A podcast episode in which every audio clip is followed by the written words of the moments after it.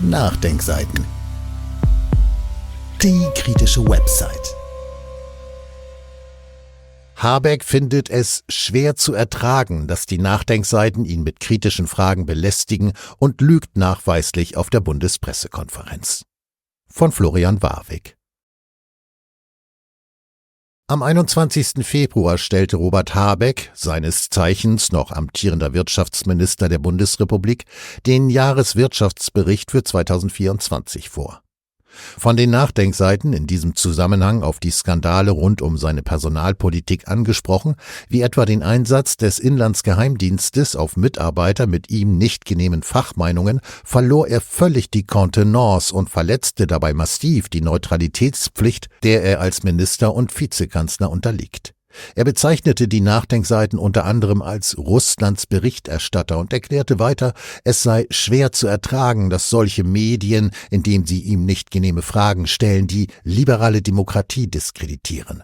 Damit sei eine moralische Grenze erreicht, die schwer zu ertragen ist. Herr Warwick, bitte. Ähm, Herr Habeck, äh, Nachdenkseiten Sie Warwick. möchten sich bitte gerne vorstellen? Habe ich doch brav gerade getan.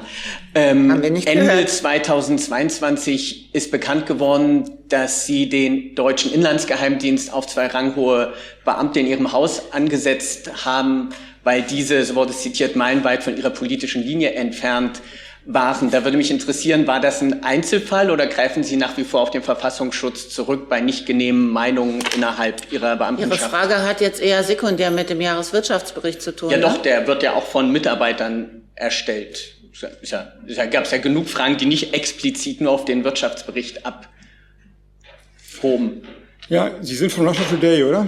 Wie bitte? Sie sind für Russia Today? Nee, Nachdenkseiten. Bitte? Nachdenkseiten. Ist, der Herausgeber ist, war Koordinator von Willy Brandt. Äh, Gut.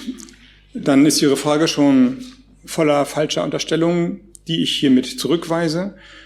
Und die dienstlichen Angelegenheiten des Ministeriums sind natürlich bei einer Weltlage, wie sie ist, Putin mit seinem Angriff auf Europa, mit dem Versuch, das Energiesystem zu destabilisieren, die Wirtschaftsordnung in Unordnung zu bringen, mit den äh, Investitionsprüfungen, die wir vornehmen, die Investitions- oder die Exportentscheidungen, die wir machen, immer auch sicherheitsrelevant. Deswegen müssen die Mitarbeiterinnen und Mitarbeiter immer eine, eine Sicherheitsprüfung in sensiblen Bereichen bestehen. Das ist aber ein normaler Standard überall. Und so arbeitet das Ministerium seit vielen Jahren und so arbeitet es gut. Eine? Nachfrage, der Hintergrund meiner Frage auch, das Handelsblatt hat damals beispielsweise aus internen Protokollen zitiert, in dem auch ein ranghoher Mitarbeiter meinte, wenn ich meine Fachmeinung kundtue, dann besteht die Möglichkeit, dass ich in den Verdacht gerate, Russenversteher zu werden. Da würde mich interessieren, wie Sie bei diesem Art von Vorgehen sozusagen sicher gehen, dass auch bei der Verarbeitung und Verfassung des Jahreswirtschaftsberichts Sie sich nicht nur von Ja-Sagern und Opportunisten umgeben, sondern auch sozusagen Fachmeinungen akzeptieren und da einfließen, die nicht unbedingt nur Ihrer politischen Linie entsprechen. Ich bin ein Minister, der immer zu Widerspruch und Kritik auffordert. Ich nehme an, die Abteilungsleiterin kann das bestätigen. Und wenn Sie mir erlauben, und ähm, vielleicht darf ich an der Stelle die Rolle des Berichts über den Jahreswirtschaftsbericht verlassen. Es ist schon schwer zu ertragen, wenige Tage nachdem Nawalny ermordet wurde, dass Russlands Berichterstatter hier im Land politisch wie in den Medien die liberale Demokratie in Deutschland so diskreditieren. Jede Frage soll beantwortet werden, aber mit der Sympathie für ein Land, wo noch nicht mal Fragen gestellt werden dürfen, sondern Menschen, die Fragen stellen, weggesperrt oder ermordet werden, ist eine moralische Grenze erreicht, die schwer zu ertragen ist. Habecks Aussagen im Faktencheck. Forciertes Missverstehen, Verdrehungen, nachweisliche Lügen und Unterstellungen. Obwohl ich mich zu Beginn deutlich als Journalist der Nachdenkseiten vorgestellt hatte, reagiert Habeck mit der forcierten Gegenfrage nach Russia Today, ganz dem Motto folgend, hinterfragt ein Journalist mein politisches Agieren, dann kann es nur ein Agent Moskaus sein. Da war man in der Bundesrepublik schon in den 70er Jahren des letzten Jahrhunderts in großen Teilen der Politik weiter. Auf meine Frage nach dem von ihm und seinen Staatssekretären angeforderten und protokollarisch belegten Einsatz des deutschen Inlandsgeheimdienstes gegen Mitarbeiter mit unliebsamen Fachmeinungen, meilenweit von der politischen Linie des Ministers entfernt, reagiert er, indem er zunächst erklärt, die Frage sei voller falscher Unterstellungen, die ich hiermit zurückweise.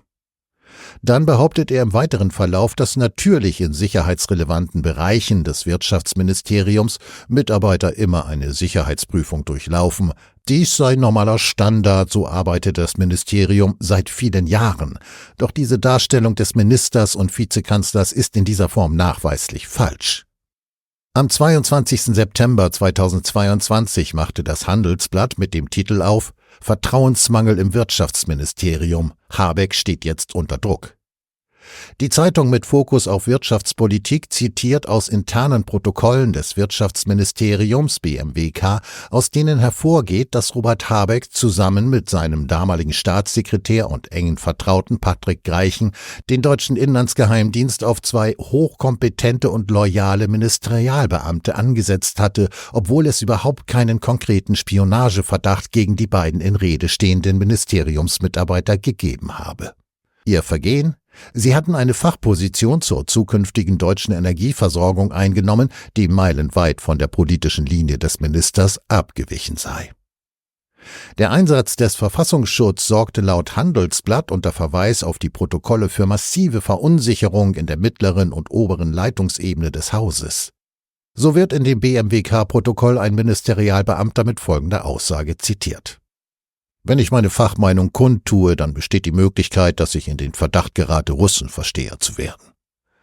Ein weiterer Teilnehmer verweist in der Krisensitzung auf den bereits spürbaren Schaden in der Außenwahrnehmung. Wir bekommen auch von außen viele Anrufe, zum Beispiel Anfragen vom Bundesfinanzministerium. Hier gibt es Zweifel, ob man noch mit uns zusammenarbeiten kann. Es reiche mittlerweile offenbar eine fundierte, abweichende Einschätzung der Lage aus, damit die Hausspitze den Verfassungsschutz einschalte, zitiert das Blatt eine weitere in diesem Zusammenhang geäußerte Sorge im Ministerium. Das BMWK unter Habeck dementierte nicht einen einzigen Satz aus diesem Handelsblattartikel. Das Nachrichtenportal Telepolis berichtete in dem Zusammenhang zudem mit Verweis auf altgediente Ministerialbeamte, dass kein Vorgang bekannt sei, dass zuvor ein Wirtschaftsminister je die Dienste auf seine eigenen Leute ansetze. Halten wir fest. Im Gegensatz zur Darstellung von Robert Habeck auf der Bundespressekonferenz handelte es sich mitnichten um eine Routinekontrolle von Mitarbeitern. Tatsächlich wurde proaktiv auf seine Initiative hin und laut lang gedienten Beamten erstmalig in der Geschichte des Ministeriums der Inlandsgeheimdienst in dieser Form gegen eigene Mitarbeiter eingesetzt. Das heißt, Robert Habeck hat auf der Bundespressekonferenz in seiner Rolle als Minister wieder besseres Wissen die Darstellung des Handelsblattes und auf nichts anderem beruhte meine Frage als Unterstellung bezeichnet und den Vorgang selbst als angeblichen Standard, der seit Jahren so üblich sei, bezeichnet. Diese Form der wissentlichen Falschdarstellung kennt man umgangssprachlich auch unter dem Begriff Lüge oder in seiner neudeutschen Fassung Fake News. Doch damit noch nicht genug der Verfehlungen des Wirtschaftsministers auf der Bundespressekonferenz. Indem er dann im weiteren Verlauf die Nachdenkseiten und deren Parlamentsberichterstatter verbal massiv angeht und in der Endkonsequenz mindestens unterschwellig bedroht, verstößt er unmittelbar gegen die sogenannte Neutralitätspflicht, der er als Minister und Vizekanzler unterliegt, vom versuchten Eingriff in die Pressefreiheit ganz zu schweigen. Die wissenschaftlichen Dienste des Bundestages schreiben dazu in einem Fachgutachten mit dem Titel Neutralitätspflicht von Regierungsmitgliedern und parlamentarischen Staatssekretären unter anderem Die Äußerungsbefugnis einzelner Minister ist auf ihre Ressortzuständigkeit zu beschränken.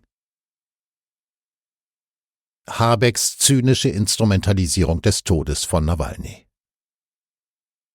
Rufen wir uns Habecks diesbezügliche Aussagen in Reaktion auf die Frage der Nachdenkseiten noch einmal im Wortlaut in Erinnerung. Es ist schon schwer zu ertragen, wenige Tage nachdem Nawalny ermordet wurde, dass Russlands Berichterstatter hier im Land die liberale Demokratie in Deutschland so diskreditieren. Jede Frage soll beantwortet werden, aber mit der Sympathie für ein Land, in dem Fragen noch nicht mal gestellt werden dürfen, sondern Menschen, die Fragen stellen, weggesperrt oder ermordet werden, ist eine moralische Grenze erreicht, die schwer zu ertragen ist. Der amtierende Wirtschaftsminister erklärt also die Nachdenkseiten, weil diese ihn als deutsches Medium nach belegten internen Vorgängen in seinem Ministerium befragt hatten, zu Russlands Berichterstatter, die mit dieser Art der Fragen angeblich die liberale Demokratie in Deutschland diskreditieren.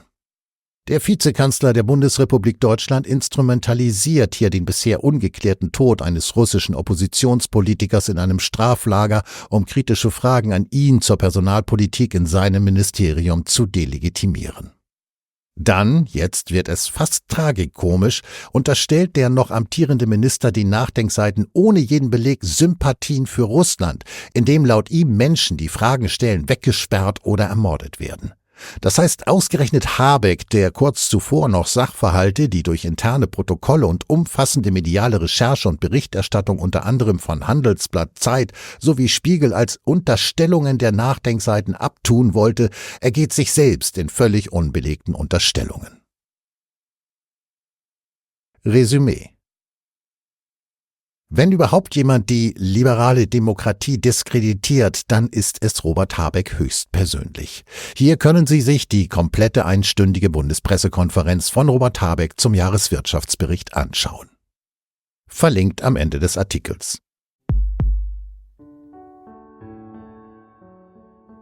Dieses Audio konnte nur entstehen, weil zahlreiche Leser und Leserinnen die Nachdenkseiten fördern und durch Spenden unterstützen. Wenn Sie auch etwas tun wollen, klicken Sie einfach den entsprechenden Button auf unserer Website an. Übrigens, Sie können uns auch bei iTunes, SoundCloud und YouTube hören und wenn Sie mögen, gerne unseren Kanal abonnieren und eine positive Bewertung für uns abgeben. Wir freuen uns über Ihre Unterstützung und die Weiterverbreitung unserer Inhalte.